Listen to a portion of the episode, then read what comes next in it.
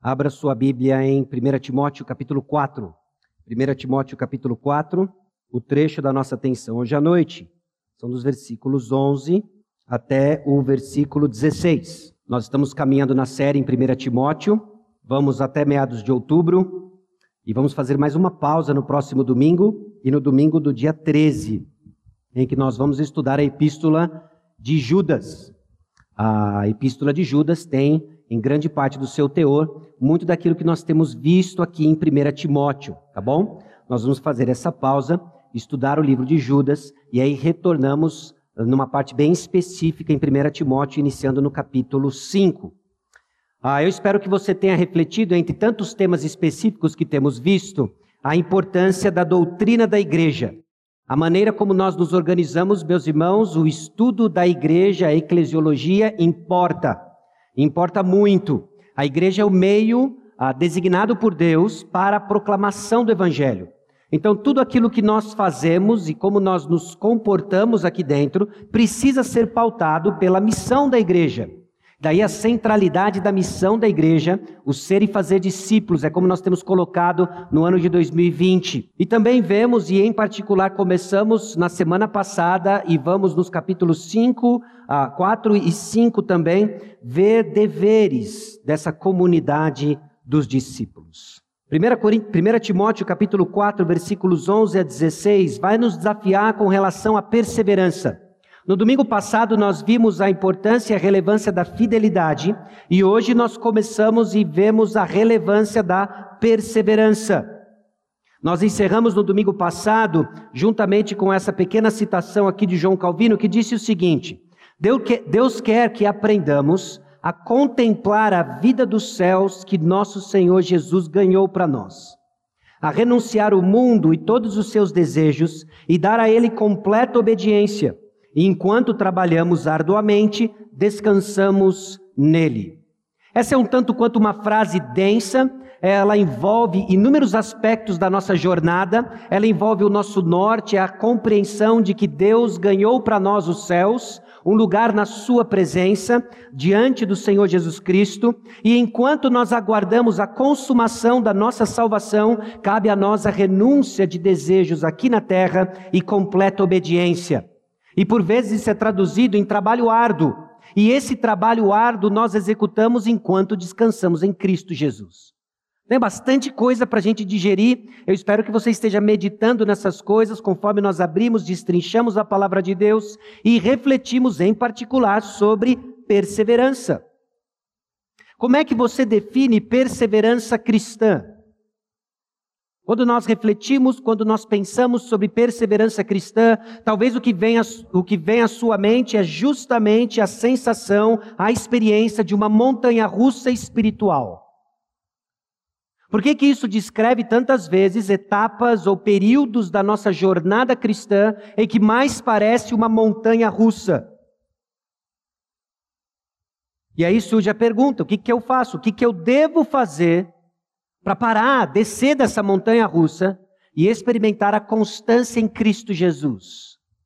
E que talvez você já esteja convencido de que inúmeras tentativas de viver uma vida perseverante, constante, e os fracassos subsequentes lhe levou à conclusão de que perseverança não se trata de uma habilidade individual que nós desenvolvemos na carne. A perseverança cristã não é uma habilidade individual que nós desenvolvemos na carne. Não existe uma receita, não existe uma receita de bolo infalível capaz de produzir em nós perseverança. Existe a atuação de um Deus que não falha, de um Deus que não derramou uma gota de sangue sem nenhum propósito na cruz do Calvário para nos transformar.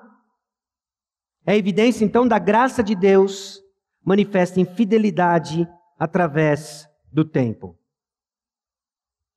Bom, conforme nós abrimos então em 1 Timóteo capítulo 4, versículos 11 a 16, na leitura eu quero dizer para você, obviamente, que existe uma conexão com a passagem anterior. Capítulo 4, versículos 6 a 10, em especial o versículo 6, em que Paulo diz para Timóteo: expondo estas coisas aos irmãos, e no versículo 11 ele começa, ordena e ensina essas coisas. E o capítulo 6, versículo 2, ele termina, ensina e recomenda essas coisas. Existe uma conexão. O apóstolo Paulo está desenvolvendo ideias, movido pelo Espírito Santo e construindo, amarrando a ideia de fidelidade com perseverança. O texto tem muitas ordens expressas em imperativos. São seis versículos com dez ordens. São quase duas ordens por versículos. O texto enfatiza então transformação pessoal e fidelidade ministerial, e essa chamada à perseverança. E obviamente, assim como nós vimos com fidelidade, perseverança está ligado com a promessa salvadora de Jesus. Vamos ao texto. 1 Timóteo capítulo 4, versículos 11 a 16.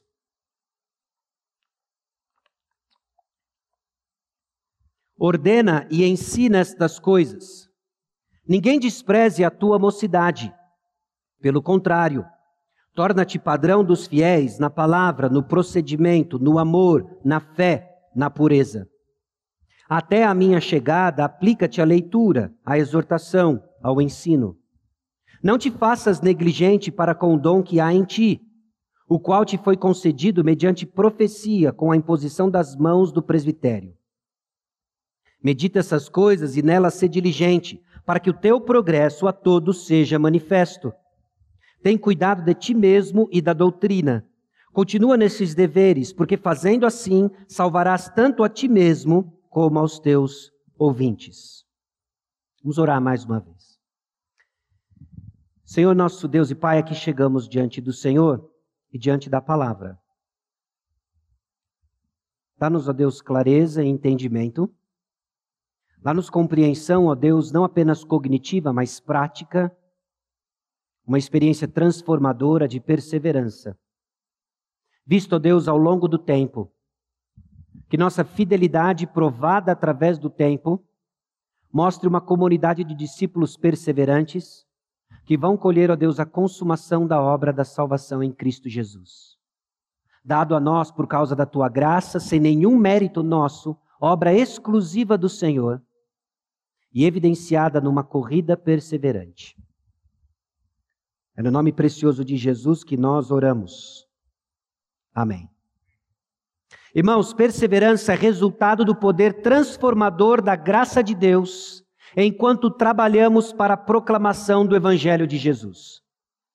Se eu fosse dar para você uma definição aplicando os conceitos que estão presentes aqui nos versículos 11 a 16, eu digo e desafio você a entender perseverança numa definição funcional de que se trata do resultado do poder transformador da graça de Deus. Ou seja, existe um elemento ético na perseverança. Existe um elemento que está a, trabalhando, cooperando para a sua transformação pessoal. Ser um crente perseverante envolve, então, em crescer à semelhança de Cristo Jesus. É esse o aspecto ético que eu estou trazendo para os irmãos. E ele é visto e ele acontece enquanto trabalhamos para a proclamação do Evangelho de Jesus unindo então o aspecto ministerial da nossa perseverança. Você não irá crescer em perseverança se duas coisas não estiverem acontecendo na sua vida. Primeiro, a sua transformação pessoal de caráter. Segundo, o seu envolvimento e engajamento na obra da proclamação do Evangelho. Cristãos que crescem triunfantes, vitoriosos, perseverantes, têm essas duas características. Eles crescem pessoalmente e crescem no engajamento e envolvimento da obra da proclamação do Evangelho de Jesus. E no versículo 11, Paulo mais uma vez desafia Timóteo e nos dá a pista de que não se trata de uma carta pessoal que Timóteo deveria colocar em sua gaveta. Lembra disso? Nós temos repetido isso, nós temos enfatizado isso, justamente para que na sua leitura pessoal, no acompanhamento da série, você não encare isso como uma boa carta, uma carta interessante apenas para pastores. Porque logo no versículo 11, Paulo diz o seguinte para Timóteo: ordena e ensina essas coisas. O conteúdo da carta, meus irmãos, deveria ser ensinado para toda a igreja. O que nós estamos prestes a ver aqui agora é algo que precisa ser ensinado a toda a igreja. É algo que é relevante para nós, pastores, é algo que é relevante para as ovelhas, é relevante para todos nós, povo de Deus, casa de Deus. Então ordena e ensina essas coisas. O apóstolo Paulo usa um termo forte, ele usa uma construção gramatical forte, ele coloca no imperativo e ele diz: Timóteo, ordena essas coisas, ensina essas coisas. Não se trata então de uma carta exclusivamente pessoal, mas para a igreja. Tem coisas para cada um de nós aqui, meus irmãos, em 1 Timóteo. O texto inicia então uma sessão nova, até 6, capítulo 6, versículo 2, ensina e recomenda essas coisas, detalhando como deveria ser a conduta dos filhos de Deus na casa de Deus. Quando nós nos aproximamos da igreja, quando ingressamos na vida da igreja, o que eu tenho que fazer? Como é que é que funciona? É claro que existem coisas que fazem parte da nossa subcultura maranata, nosso jeitão de ser. Essas coisas fazem parte da nossa história. De forma nenhuma elas são erradas mas o que nos guia é aquilo que a palavra de Deus nos diz, como nós devemos proceder dentro da casa de Deus. Vimos então a relevância da oração, vimos a importância da distinção dos papéis de homens e mulheres. Vimos então a qualificação dos líderes, o caráter dos líderes da igreja e como isso deve ser almejado por cada membro da igreja. O caráter, e vimos também a função, visitando Atos capítulo 6 dos diáconos. E aí nós temos estudado paulatinamente, então, o fato de que nós lutamos contra o ensino, crescemos em fidelidade, agora perseverança. Deus quer que você cresça em perseverança. Essa é a vontade de Deus para a sua vida. Você não precisa, não deve, não é o plano de Deus que você viva nessa montanha russa maluca. De tempos de avivamento especial, tempos de esfriamento. Parece que o coração fica uma pedra. Isso acaba acontecendo em nossa jornada. Mas e quando nós olhamos desde quando o Senhor nos alcançou até hoje, que haja um crescimento. Que haja um crescimento no caráter, que haja um crescimento no seu envolvimento na obra de proclamação do Evangelho. Então ordena e ensina essas coisas. Este conteúdo aqui é para todos nós, meus irmãos. E agora eu quero convidar você a pular comigo do versículo 11 até o versículo 16. Nós vamos para o final da passagem. E depois do final da passagem nós vamos subir de novo para o versículo 12. E eu já quero declarar aqui para você que a perseverança é uma das marcas da salvação. Perseverança não é a causa da sua salvação, perseverança é uma das marcas da salvação. E aqui eu não estou dizendo que você não vai passar por momentos de esfriamento, momentos de dúvidas, mas que isso é um retrato de toda uma jornada. O que eu estou colocando ênfase aqui é num filme. Eu estou colocando ênfase aqui na sua história como um todo. Ainda que tenha momentos de dúvidas que lhe perseguem, ainda que existem momentos de esfriamento, ainda que existem momentos que lhe definem mais como uma montanha russa, é o final da história que conta. E nós sabemos o final da história. Aqui eu quero encorajar você de conforme nós construímos uma visão madura de perseverança, ela precisa estar alicerçada na obra segura do Senhor Jesus Cristo. Então, perseverança é uma das marcas da salvação. O apóstolo Paulo coloca para Timóteo: tem cuidado de ti mesmo e da doutrina. Olha, presta atenção em dois aspectos. Haviam tantas coisas para Paulo passar para Timóteo talvez modelos de igreja, talvez pacotes de crescimento de igreja, talvez receitas para aquilo ou aquilo ministerialmente. E ele resume a duas coisas: olha só, tem cuidado de ti mesmo e da doutrina. Havia duas ênfases que Paulo resume as suas orientações para que Timóteo soubesse como proceder na casa de Deus. E uma delas tem a ver com a conduta pessoal de Timóteo e a outra tinha a ver com a sua conduta ministerial. E é onde perseverança vai ser mensurada.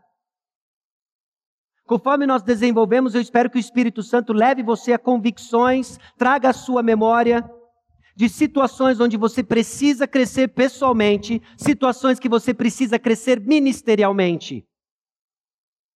Porque é justamente nesses dois âmbitos que perseverança vai ser forjada, e é onde você vai dar evidências da sua eleição, da sua salvação. Perseverança, então, envolve transformação pessoal. Esse tem, tem cuidado de ti mesmo. Vai ser ecoado nos versículos 12, no versículo 15. O apóstolo Paulo chama Timóteo a prestar atenção à sua conduta pessoal. Não só a sua conduta pessoal, mas também a sua fidelidade ministerial. Versículos 13 e 14. E eu estou levando você então a começar no versículo 16, porque aqui ele coloca as duas ênfases da passagem como um todo. O chama à perseverança, continua nesses deveres. Por que continua nesses deveres? Porque a tendência humana é de ser inconstante e distraído. Meus irmãos, a tendência nossa, do nosso coração, é de estarmos demasiadamente distraídos e inconstantes distraídos em nossa conduta pessoal, inconstantes em nossa perseverança ministerial, esquecemos o propósito pelo qual nós fomos chamados, esquecemos o propósito pelo qual nós nos reunimos e vivemos para diversas causas, exceto a causa do Evangelho. Há em nós uma disposição de sermos inconstantes e de sermos distraídos. O apóstolo Paulo exorta Timóteo, então, continua nestes deveres continua em uma atividade ou estado de perseverança, dando a ideia assim de continuidade num caminho. Olha, você fica num caminho e persevera nele. Meus irmãos, isso é tão forte quanto está presente, inerente ao nosso vocabulário gospel do dia a dia. Olha, fulano não está mais entre nós, ele está desviado do caminho. Não é assim que a gente fala? Meus irmãos, isso está ecoando justamente a ideia de continuarmos nestes deveres, de continuarmos num caminho. Porque a nossa tendência justamente é de ficarmos distraídos e inconstantes. Continua nesses deveres. Eu vou dizer algo aqui bem óbvio, mas eu espero que você medite e ecoe por toda a sua semana. O trabalho acaba quando termina. Eu fiquei horas essa semana meditando nisso. O trabalho acaba quando ele termina. E você sabe quando termina. Termina no seu velório ou quando Cristo voltar. Até lá, você tem algo a fazer. Você tem algo a aprender. Você tem algo a crescer. Então o trabalho acaba quando termina. Então nós precisamos ter uma visão de vida cristã, de uma maratona. E não simplesmente sair correndo nos 100 metros rasos, que vai lhe cansar antes mesmo do término dessa semana, e mais uma vez você cai nessa montanha russa maluca. Mais uma visão de longo prazo, com fé, entendendo que vai ser exposição à palavra de Deus, que vai ser a prática das disciplinas espirituais, que irá forjar em você o caráter que precisa ser transformado, equipar você para o engajamento ministerial que precisa ser executado. Então, cuidado, não desvie a sua atenção a qualquer coisa que não seja a palavra.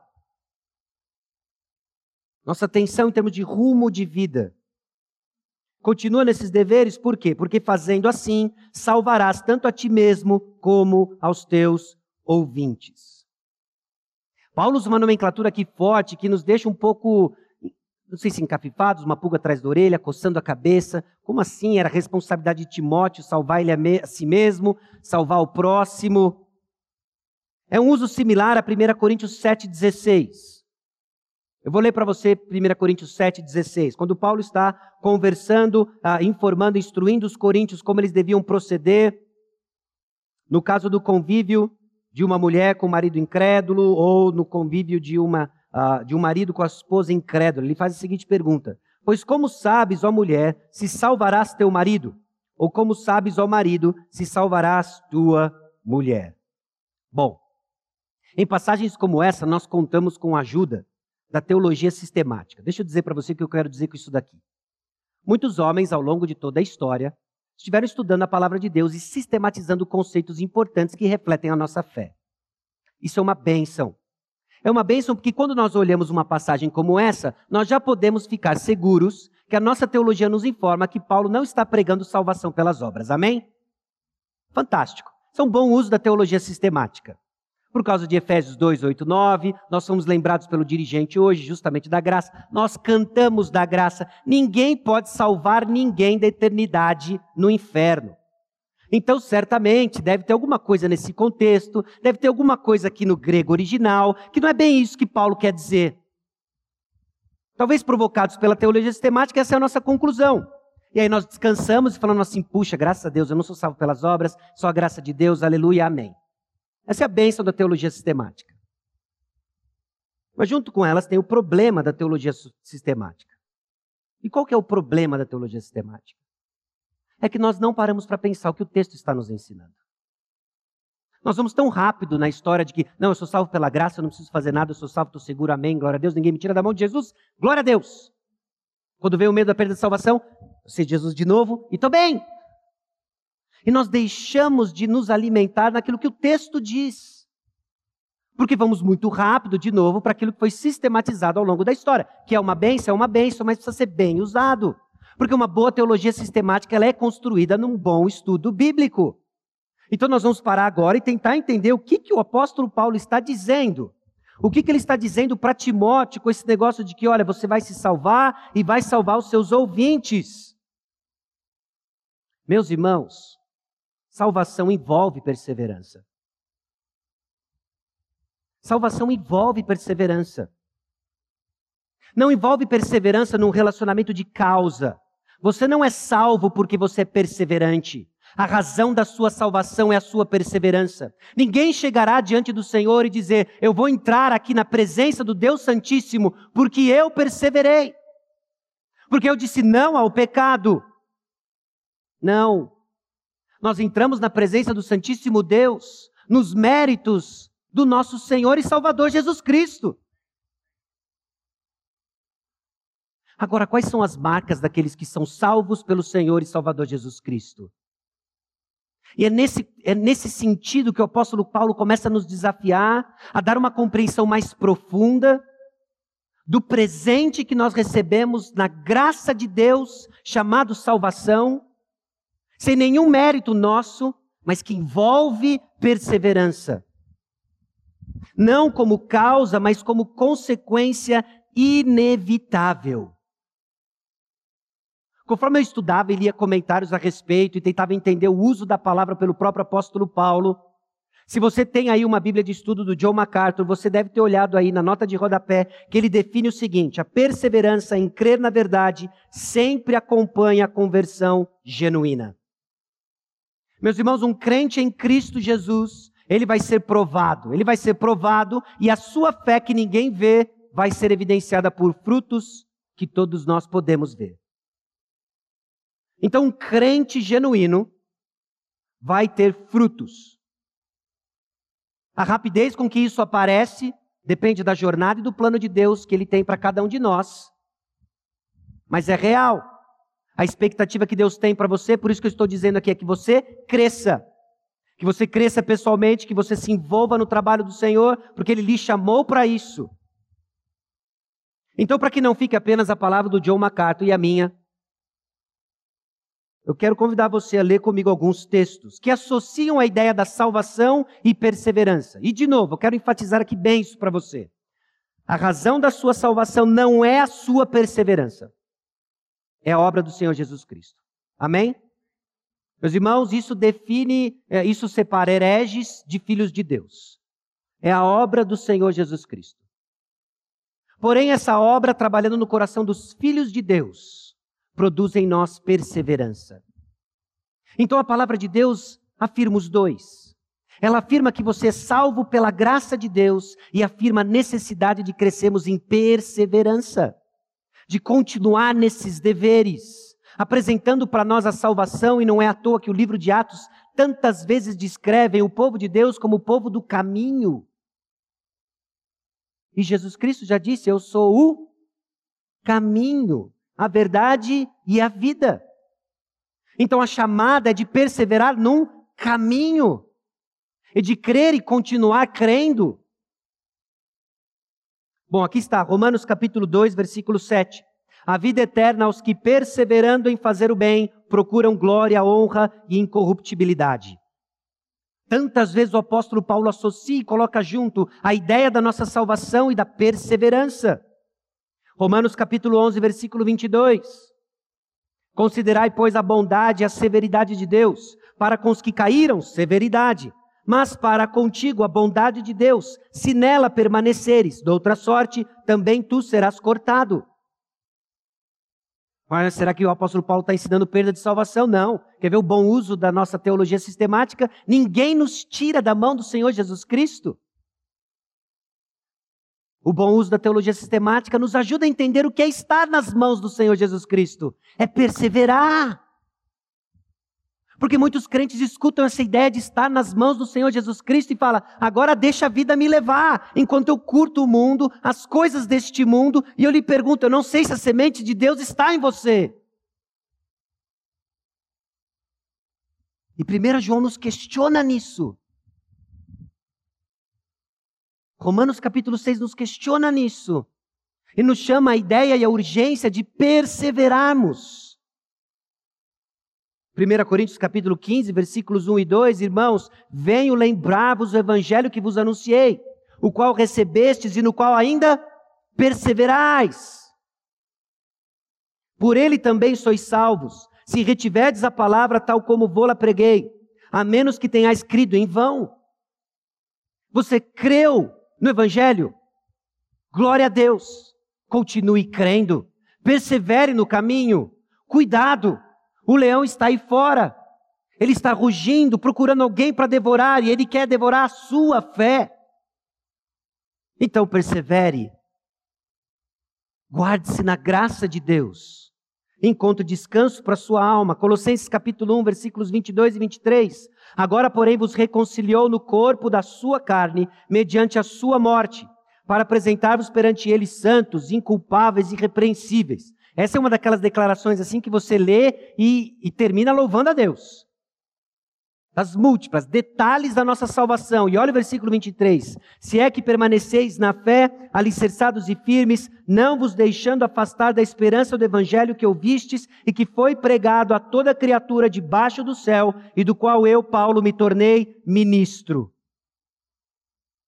Então, meus irmãos, salvação envolve perseverança. Você não é salvo por causa da sua perseverança, mas a sua perseverança é sinal de que você é alguém que entrou no caminho, continua nele. Porque perseverar é crer e continuar crendo. E Jesus Cristo nos deu tantas pistas disso.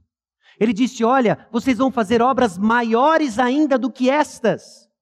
E os discípulos, mas como? Creia. E continue crendo. Então você crê que Deus transforma pessoas. Você crê que Deus pode transformar você dessa letargia espiritual, dessa mornidão espiritual, em alguém ativo, em alguém santo, em alguém engajado no ministério da proclamação da palavra, seja onde for, talvez publicamente, talvez de um a um, talvez servindo com seus dons e talentos. Você crê que Deus transforma pessoas assim? Transforma ou não transforma? E sabe como ele transforma? A fé vem pelo ouvir. Então demonstre que você crê nisso vindo. Demonstre que você crê ouvindo. Demonstre que você crê servindo. E seja transformado. Por causa de você, não. Por causa da graça de Deus que atua em você. E assim, como muitos fizeram ao longo da história, nós vamos dizer: olha o que Deus fez, glória a Deus.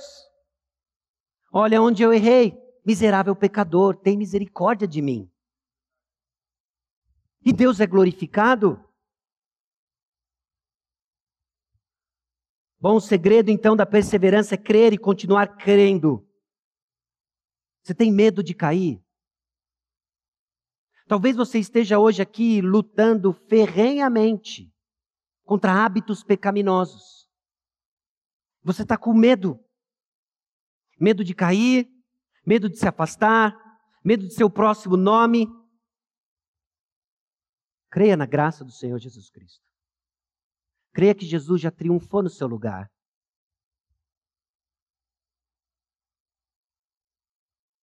Você está com medo de não dar conta das obrigações que foram colocadas sobre você, até mesmo pela palavra de Deus? Creia que Jesus Cristo é suficiente. Creia que Ele que faz a obra. Eu fico imaginando o impacto que isso teve no coração de Timóteo, quando ele lê isso daqui e começa a pensar, calma aí, entre o inferno e o povo está o pastor, está aquele que proclama a palavra de Deus. Que tremenda responsabilidade. O próprio apóstolo Paulo então ecoa: quem é suficiente para essas coisas? Você consegue perceber então o peso do que existe quando essa atividade é exercida, a pregação da palavra? É esse o peso e a gravidade com que recebemos a palavra de Deus, então descansamos na graça. Porque se depender de uma figura humana, não vai dar. Nós precisamos do humano perfeito, Deus, homem, Jesus Cristo. Bom, se Timóteo então continuasse perseverando em seu ministério, ele continuaria a ser o instrumento que Deus usaria para levar salvação aos Efésios. Deus, somente Deus salva, por causa de sua graça manifesta em Jesus Cristo. Mas Deus usa meios meios para a proclamação do Evangelho, recebido com fé e fé perseverante. Porque os obreiros são meros instrumentos. Não era que Timóteo salvava alguém, nem a si mesmo, nem aos que ouviam. Mas enquanto Timóteo estivesse ensinando, ordenando essas coisas, enquanto Timóteo estivesse zelando pela sua santidade pessoal, como modelo da transformação do Evangelho, enquanto Timóteo estivesse zelando para proclamar a palavra de Deus com precisão e expor o verdadeiro ensino do Jesus Cristo Salvador, pessoas iriam ouvir e seriam salvas. Timóteo não salvava ninguém, mas ninguém seria salvo se ele não abrisse a palavra e pregasse o Evangelho. É isso. Meus irmãos,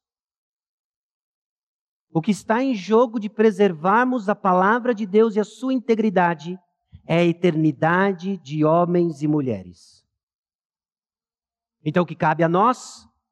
Cabe a nós a nos organizarmos de tal maneira, cabe a nós de nos, nos reunirmos de tal maneira que a palavra de Deus vai ser pregada sem ruídos de falso ensino, sem misturas com doutrinas de homens, para que aqueles que Deus escolheu na eternidade passada recebam a, recebam a pregação da palavra com fé, perseverem em boas obras, se juntem a nós nesse trabalho que Deus deu à igreja, a proclamação do Evangelho.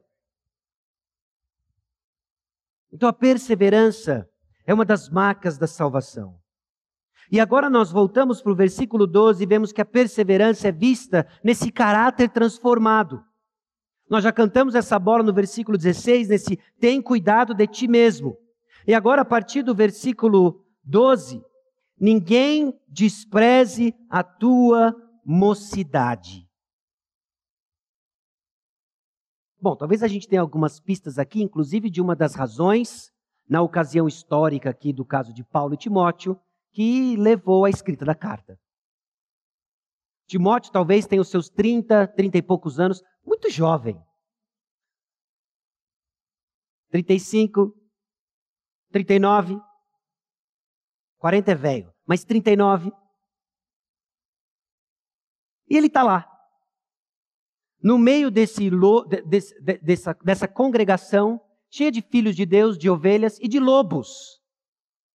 Lobos que pregavam falso ensino que provavelmente desprezavam Timóteo pela sua juventude. Bom, meus irmãos, sabedoria não é sempre medida por tempo de vida. Nós temos inúmeros exemplos na nossa sociedade e cultura de que pessoas que colecionaram cabelos brancos ou falta deles não ofereceram em contrapartida sabedoria. Não é verdade? Aliás, Salmo 119, versículos 99 e 100 diz o seguinte: Compreendo mais que todos os meus mestres, porque medito nos teus testemunhos. Sou mais prudente que os idosos, porque guardo os teus preceitos.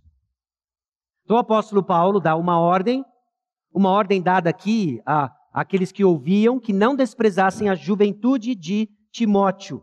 Caráter é moldado através do tempo, mas não só com o tempo.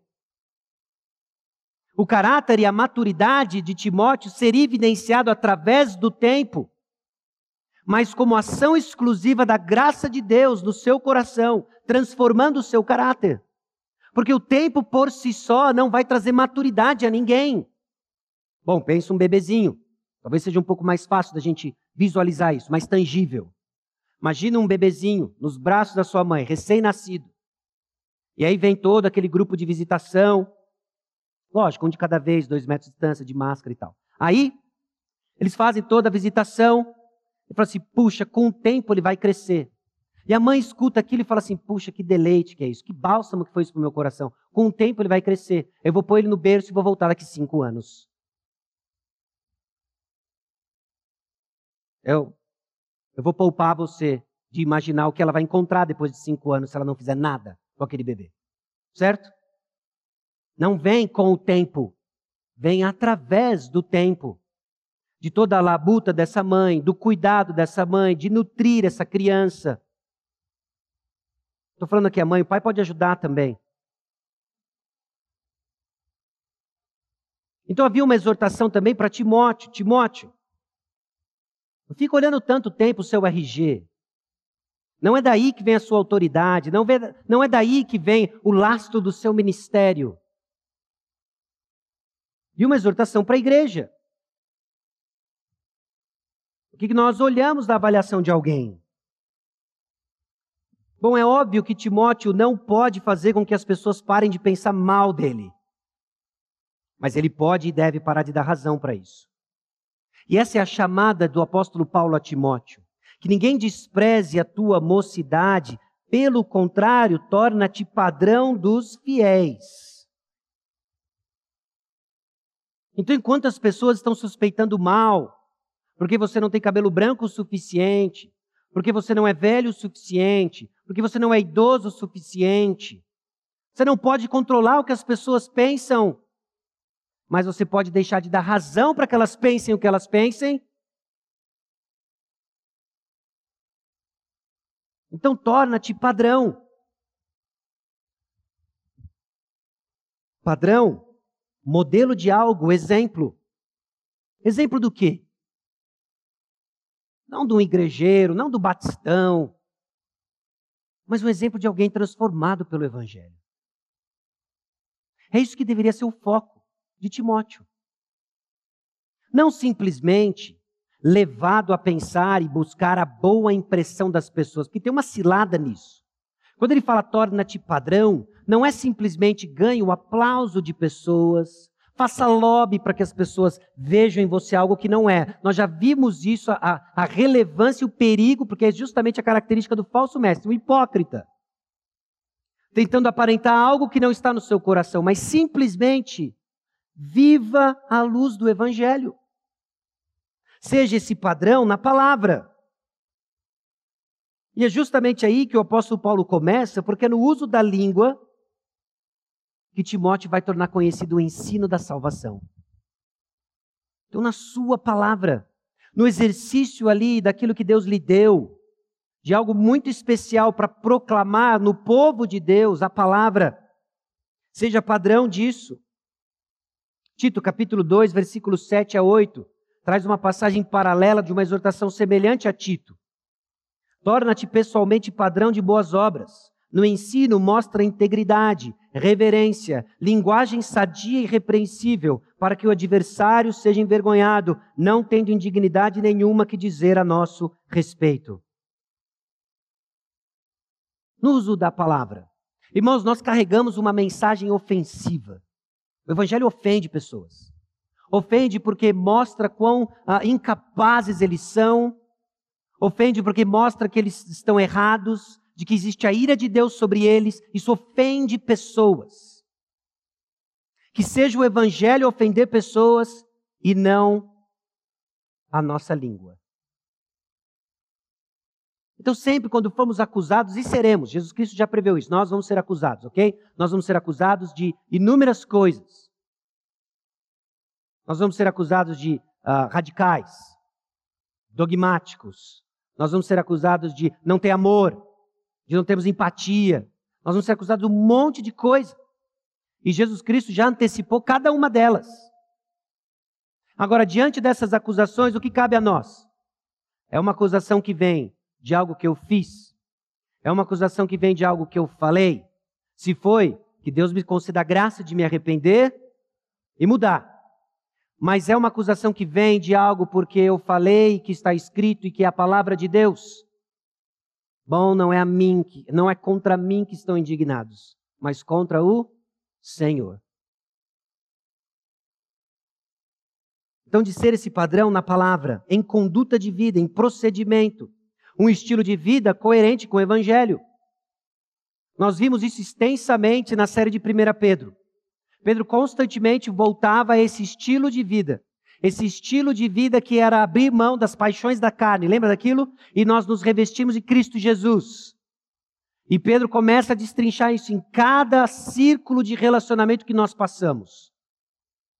É a mesma ideia aqui, de ser esse padrão no procedimento, na forma como Timóteo caminharia no meio dos irmãos, na forma como eu e você caminhamos no meio dos irmãos, no amor, na fé,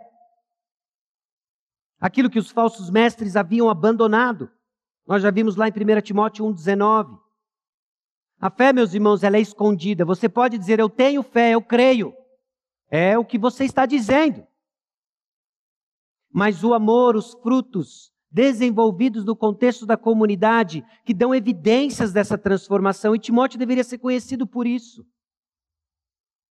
É impureza. Pureza aqui em contraste com o falso ascetismo. Nós vimos isso em particular há duas semanas atrás. Aqueles que proibiam comidas, aqueles que proibiam casamento, aquele exercício físico de pouco proveito. Não, Timóteo. Seja padrão da verdadeira pureza, esse exercício na piedade, que vai tornar evidente toda a transformação de Cristo no que você pensa, no que você deseja, no que você sente. Seja este padrão. Então, perseverança vai ser vista em caráter transformado. E conforme nós destrinchamos essas coisas, e o Espírito Santo começa a atuar no coração de cada um de nós, na nossa igreja. Onde que o Senhor tem lhe levado a pensar? Aquilo que precisa ser arrependido, aquilo que precisa ser transformado, aquilo que você precisa de forma intencional orar e falar: Senhor, eu preciso me arrepender disso.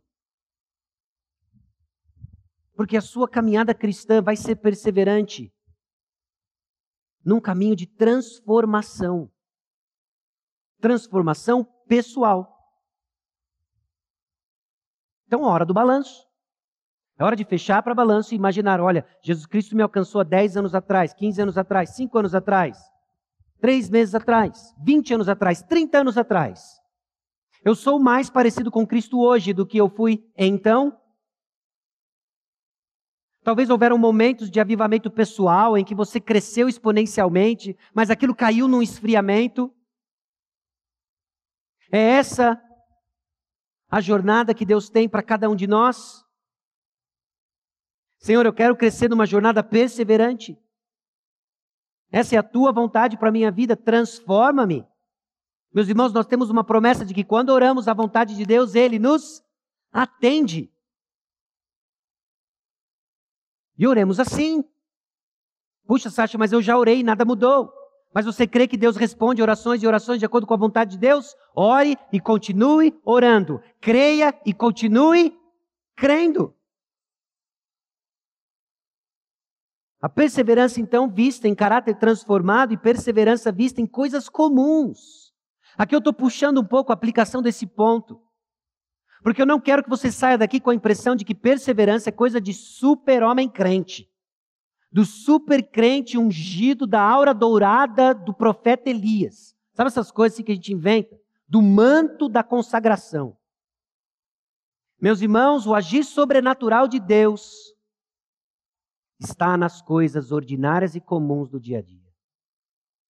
Nós temos uma enorme dificuldade de enxergar isso. Sabe por quê? Porque nós somos a geração Marvel do cristianismo. Marvel. Não basta ser aquele bombeiro, aquele policial, ok? Que faz o seu dia a dia, a sua labuta, que enfrenta inúmeros obstáculos para servir a comunidade. Tem que ser homem de ferro, não é? Aí, esse é um super-herói. Esse é um super-herói. E aí nós começamos a associar, treinados a pensar assim, nós começamos a achar que vitórias espirituais vem de ações extraordinárias. Confiamos demais em experiências radicais e negligenciamos as coisas comuns. Porque olha só o que o apóstolo Paulo fala.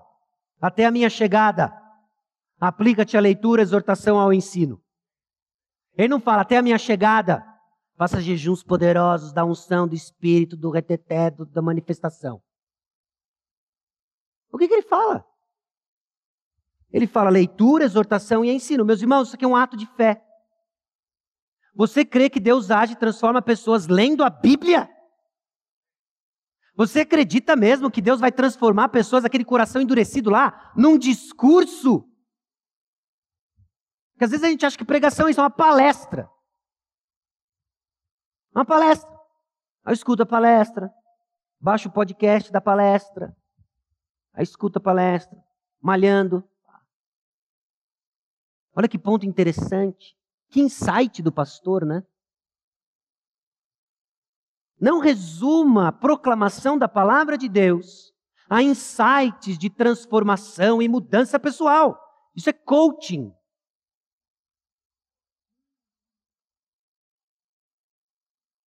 O que dominicalmente acontece aqui, meus irmãos, nós nos reunimos, povo de Deus, para ouvir a voz de Deus. E Deus escolheu para proclamar a sua vontade homens falhos, cheios de problemas, para que ficasse evidente que o valor não é o vaso, é o tesouro. Já pensou? Mesmo com o Sasha pregando. Não é muito mais glorioso? Porque se eu fosse o Iron Man, lógico, né? É o Iron Man. Mas não, não é o Tony Stark. Não é o pastor Tony. Eu sei que eu te decepciono quando eu sou, o cara, mó. Não é o Tony. É a graça de Deus que nos transforma. Então, quando nós nos reunimos aqui, meus irmãos, é uma atividade de fé.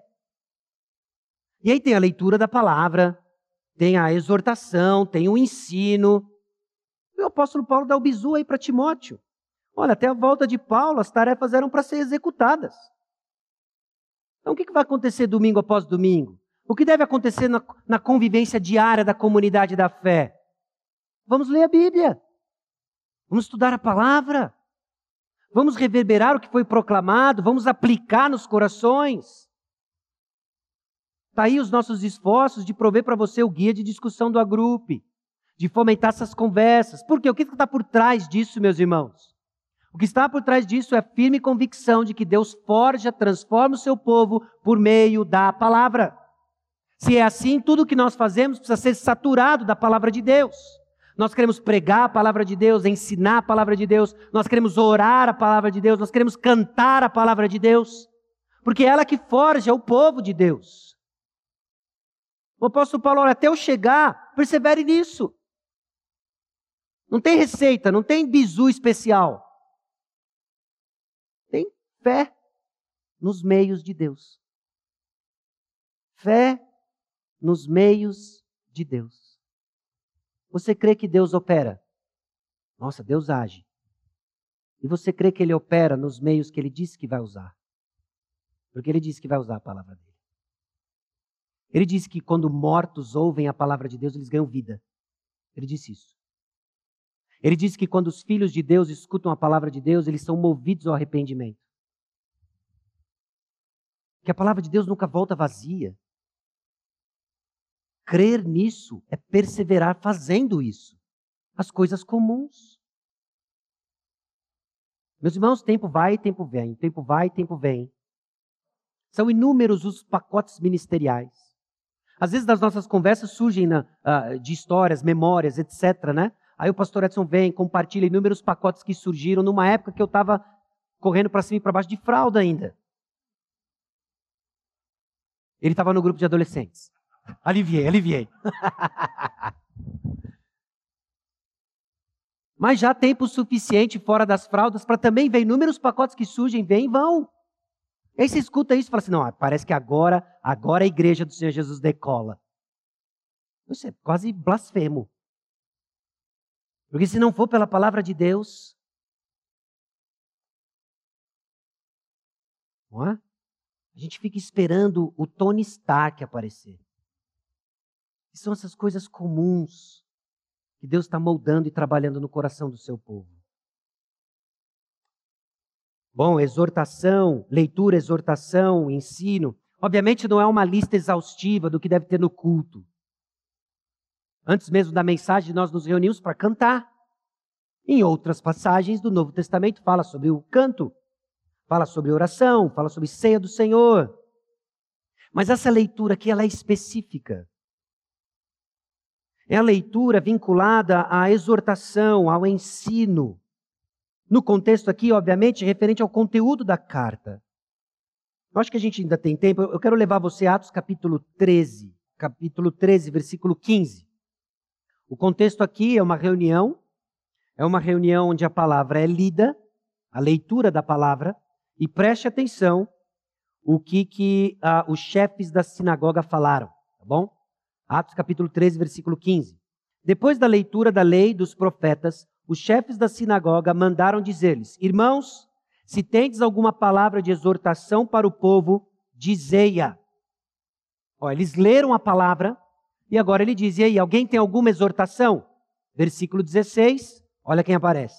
Paulo, levantando-se e fazendo com a mão sinal de silêncio, disse: Varões israelitas, e vós outros que também temeis a Deus, ouvi.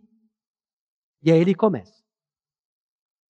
Leram a palavra e o apóstolo Paulo desce a exortação para cima deles. Exorta, exorta, exorta, exorta, exorta, exorta, exorta, exorta, exorta, exorta, exorta, exorta, versículos 40, 42 e 43. Ah, ao saírem eles, rogaram-lhes que no sábado seguinte lhes falasse essas mesmas palavras.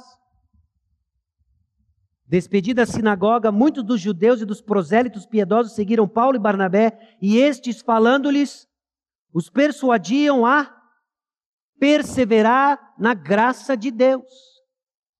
Meus irmãos, nós vamos ler a palavra de Deus, nós vamos exortar a palavra de Deus, persuadindo a cada um do povo de Deus a perseverar, a crer e continuar crendo. Então não existe essa atitude de, olha, eu já ouvi, eu criei, estou salvo, salvação não perde, agora eu vou encostar aqui, eu estou bem ser um crente carnal, estou feliz assim, e eu vou me contentar com um puxadinho no céu. Você corre o risco de não ter entendido nada ainda. Porque você foi salvo para as boas obras, você foi salvo e colocado num caminho para perseverar. É nesse sentido que o crente em Cristo ele está sempre alegre no Senhor e sempre chorando.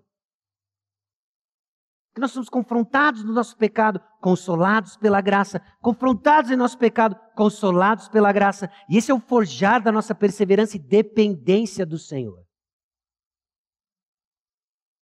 Todo homem salvo pela graça de Deus, homem aqui, humanidade, homem e mulher salvos pela graça de Deus, confrontados com a palavra de Deus, ganhar uma percepção cada dia mais profunda da sua pecaminosidade, mas em contrapartida da graça, da bondade, da docilidade do nosso Salvador.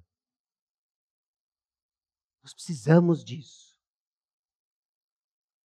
Então, as, as atividades aqui não são exaustivas em tudo que deve ter no culto, mas a ênfase está na palavra, em seu objetivo, utilidade. Então, obviamente, uma aplicação aqui especial para Timóteo, para os pastores. Não é suficiente apenas nós sermos aptos a estudar, mas a proclamar com autoridade vindas das Escrituras. Pastores estudam não para se tornarem grandes acadêmicos, mas para exortarem o povo de Deus a se conformar à imagem de Cristo. É interessante isso, né? É, louvo a Deus por toda a educação teológica, né? A qual eu fui submetido, as pessoas que eu conheci no processo e etc. Mas é interessante como existe um caminhar, um aprendizado nesse aspecto específico do propósito pelo qual nós proclamamos a palavra de Deus. Não é simplesmente um discurso teológico, histórico, distante, mas a importância de tudo aquilo é porque é relevante hoje, agora, para crescermos à semelhança de Cristo.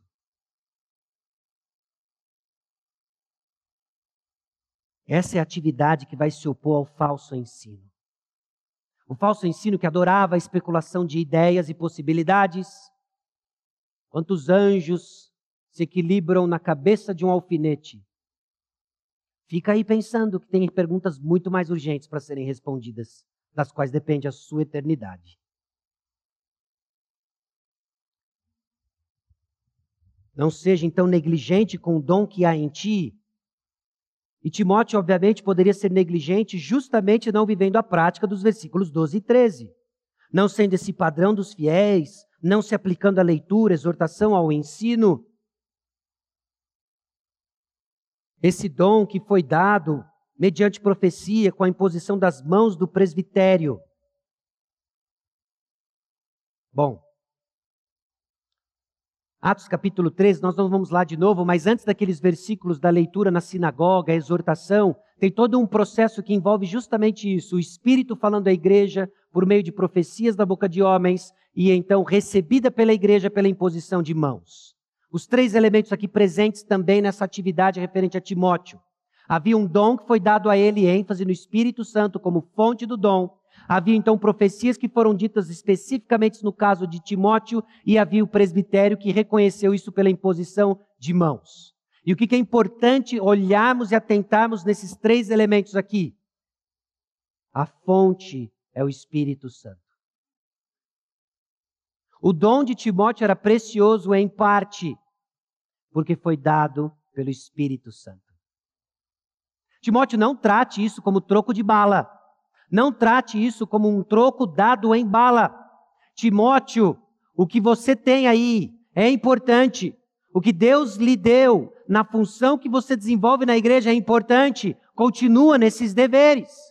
Lembre-se de que isso foi reconhecido. Lembre-se que enquanto você é coagido por aqueles que estão desprezando a sua juventude, em algum momento a imposição de mãos reconheceu publicamente que Deus lhe deu. Então haja de acordo, Timóteo. Não se acovarde. Dom e espírito aqui colocados de forma juntos, e, e esse dom foi dado para Timóteo por uma razão muito específica, meus irmãos. Esse dom foi dado para Timóteo para ser doado. E isso não é exclusivo do dom específico de Timóteo, referente ao ensino público das Escrituras. Isso é referente ao dom de cada crente em Cristo Jesus. Não foi dado para você apenas. Foi confiado a você, mas para ser doado. Então, nessa jornada de, de perseverança, é importante reconhecermos de que, olha, Deus me deu algo, a salvação preciosa em Cristo Jesus, e Ele quer a minha transformação, Ele quer a minha mudança. Deus me equipou com dons e talentos para doar, servir irmãos.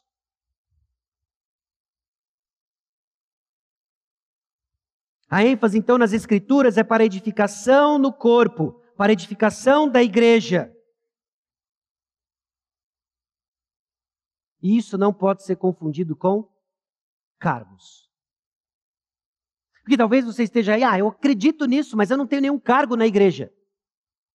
Meus irmãos, cargos podem ou não coincidir com o exercício de dons espirituais. O nosso desejo é que todos estejam mas pode ser que alguns ocupam cargos simplesmente pelo mero prazer de ter uma posição. Ocupam cargos por gosto pessoal.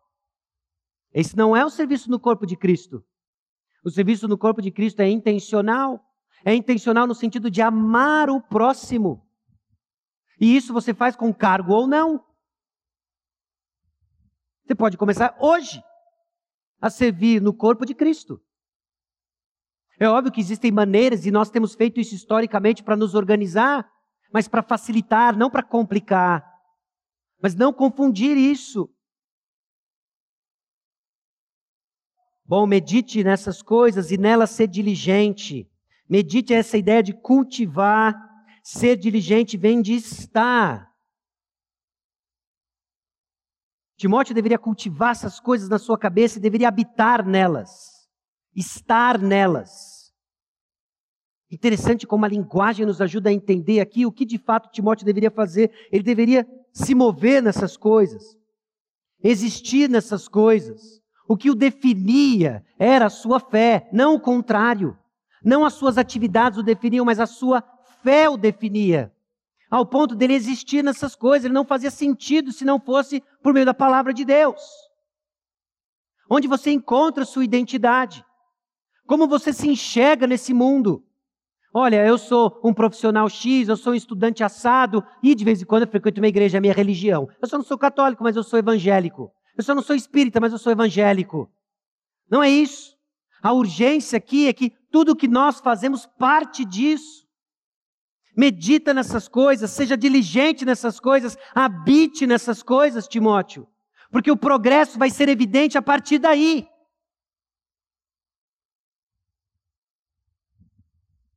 Para que o progresso, o teu progresso a todos seja manifesto. O progresso então de Timóteo iria evidenciar a veracidade de sua mensagem. Ao contrário dos falsos mestres. Vou ler para você 2 Timóteo capítulo 2, versículo 16 e 2 Timóteo capítulo 3, versículo 9. Note que os falsos mestres também tinham um progresso. A grande pergunta é em que direção? 2 Timóteo 2,16. Evita igualmente os falatórios inúteis e profanos, pois os que deles usam passarão a impiedade ainda maior. Existe uma trajetória de um bom falso mestre, bom entre aspas. Um falso mestre que se preze não se contenta com a impiedade de hoje. Ele quer mais. Impiedade ainda maior. Por isso que você que está numa jornada cristã há mais tempo e acompanhou, infelizmente, a, a triste trajetória de alguém que saiu do caminho, que passou a ensinar desvios teológicos, é questão de tempo. O que, que acontece? Esse desvio teológico se torna maior ainda. Ele começa a comprometer a ética cristã. E aí essa ética cristã é acompanhada por um comportamento pessoal distorcido, porque ele não se contenta com a impiedade de hoje, ele quer mais. Segundo Timóteo capítulo 3, versículo 9: Eles todavia não irão avante, porque a sua insensatez será a todos evidente, como também aconteceu com aqueles. Então nós estamos sempre crescendo. A grande pergunta é em que direção? É confortante o fato de Paulo exortar Timóteo a perseverar para que o seu progresso se torne evidente, não a sua chegada. Pastor nenhum, cristão nenhum chegou lá. Os que chegaram estão na glória, gozando do eterno descanso com o Senhor. Mas a palavra de Deus fala de nós de um progresso. O progresso da testemunho da veracidade da palavra. O progresso da testemunho de que ela é real para transformar vidas. Então, Timóteo, persevere nelas. Persevere nelas. Use as armas espirituais. Não tente calar cada oposição. Não tente fazer cessar qualquer murmuração ou contenda. Persevere. Persevere naquilo que transforma o povo de Deus, naquilo que vai tornar evidente a veracidade da nossa mensagem. Voltando ao exemplo do bebezinho. Lembra da mãe que deixou ele lá cinco anos? Vamos supor que ela ouviu uma outra palavra. Uma outra visita foi lá e falou assim: Olha, através do tempo ele vai crescer, quando bem nutrido. Minha mãe, puxa, mas que ideia fantástica. Vou dar de comer para o meu bebê. E ela dá boa comida para o seu bebezinho. Ela cuida dele. Não só comida, como carinho, roupa. Cinco anos depois. Ah, olha aqui. Ó. Não é que dar comida era uma boa? Ele cresceu. Eu espero de coração que daqui três anos, daqui cinco anos, daqui dez anos, nós continuemos numa trajetória de crescimento. Não é que era uma boa ideia esse negócio de pregar a Bíblia? Ó, oh, glória a Deus. Fez bem para nós, né? Nós aprendemos mais sobre o nosso Salvador. Nós desfrutamos de vitória sobre o pecado. Nós desenvolvemos habilidades e aprendemos a servir ao próximo, fazendo sacrifícios, coisas que nos custaram para amar pessoas.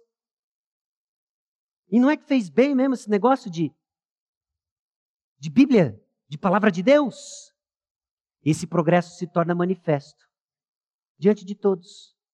Olha como fez bem ouvir a palavra de Deus. Tinha dias que era difícil. Tinham dias muito difíceis. De que eu queria tudo, menos ouvir mais um discurso. Eu queria tudo, menos mais ouvir mais uma vez que eu sou pecador e preciso de Jesus. mas me fez bem, me colocou no lugar, me apontou o caminho, nutriu minha fé para eu perseverar. É o que nós precisamos, meus irmãos, reconhecendo que se trata de um progresso, não a chegada. Diante disso, tem implicações para nós. Fidelidade e perseverança são construídas a partir da verdade. Nós, vimos isso semana passada sobre fidelidade, nós vimos de novo hoje. Perseverança é construída a partir da verdade. Você quer crescer em fidelidade, você quer crescer em perseverança, exponha-se à verdade. Exponha-se à proclamação da palavra de Deus. Receba com fé. Não se trata de insights para sua transformação pessoal. Não se trata de dicas para você viver melhor. Se trata da proclamação da voz de Deus. Fidelidade, então, envolve suar a camisa. Nós vimos isso, não exclui o nosso trabalho. Esse exercício na piedade. Fidelidade envolve suar a camisa. E sabe o que é perseverança? Perseverança envolve suar a camisa numa maratona. É isso que é. Então pensa bem. Pensa bem. Pondere bem. Perseverança é esse suar da camisa numa maratona. Quando acaba, na linha de chegada. Quando é a linha de chegada? Quando Cristo voltar ou nos chamar. Perseverança, então, é vista em transformação pessoal e trabalho ordinário no corpo de Cristo. Vamos parar com esse negócio de vingadores espirituais, ok? Ah, vamos parar com esse negócio de super-heróis espirituais e entender que o que está acontecendo é muito mais poderoso que isso através das coisas ordinárias esse encorajamento mútuo, o ensino da palavra e assim por diante. Nossa transformação então acontece através do tempo, por meio da ação da graça de Deus. E dons, meus irmãos, são dados para serem doados num serviço ordinário e constante. E que é perseverança? Resultado do poder transformador da graça de Deus, enquanto trabalhamos para a proclamação do Evangelho de Jesus nós vamos orar. Nós vamos orar sabendo que pessoas do nosso meio talvez sejam amigos do Evangelho. Talvez conhecem o Evangelho, sabem até repetir as máximas do Evangelho, mas não se apropriaram dele ainda. Alguns talvez estejam passando por momentos em que ele precisava ouvir, de crer e continuar crendo, e perseverar entender a importância e a relevância da perseverança na vida cristã coisas que você precisa e carece da graça de Deus de transformação pessoal. Arregaçar as mangas, limpar o suor e continuar servindo no corpo de Cristo. E orar para que a vontade de Deus seja manifesta no nosso meio. Nessa comunidade viva, relevante, casa de Deus. Pois a oração, você que está em casa, você vai assistir um vídeo, um vídeo rápido, um aviso especial para você de um casal querido da nossa igreja. E assim nós nos despedimos hoje à noite, refletindo sobre a graça de Deus, o seu poder, que nos transforma. Vamos orar. Senhor, nosso Deus e Pai, nós chegamos diante do Senhor reconhecendo de que não há mérito em nós. Não há nada que possamos fazer para mudar nosso destino final, nosso destino eterno de que o que recebemos, recebemos de um favor imerecido, mas um favor, ó Deus, que também é este poder que nos capacita a desejar e querer fazer o que o Senhor quer que façamos. A tua vontade é crescermos em perseverança, é continuar nestes deveres, é crer, ó Deus, de que a palavra de Deus tem poder, de que somos uma comunidade de proclamação do Evangelho.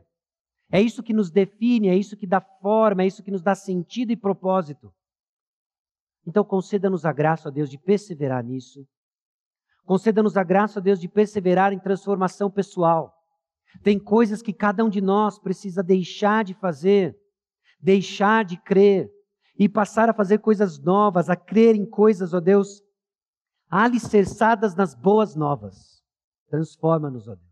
Essa é a tua vontade. E quando oramos a tua vontade, o Senhor nos atende. No nome precioso de Jesus que nós oramos. Amém.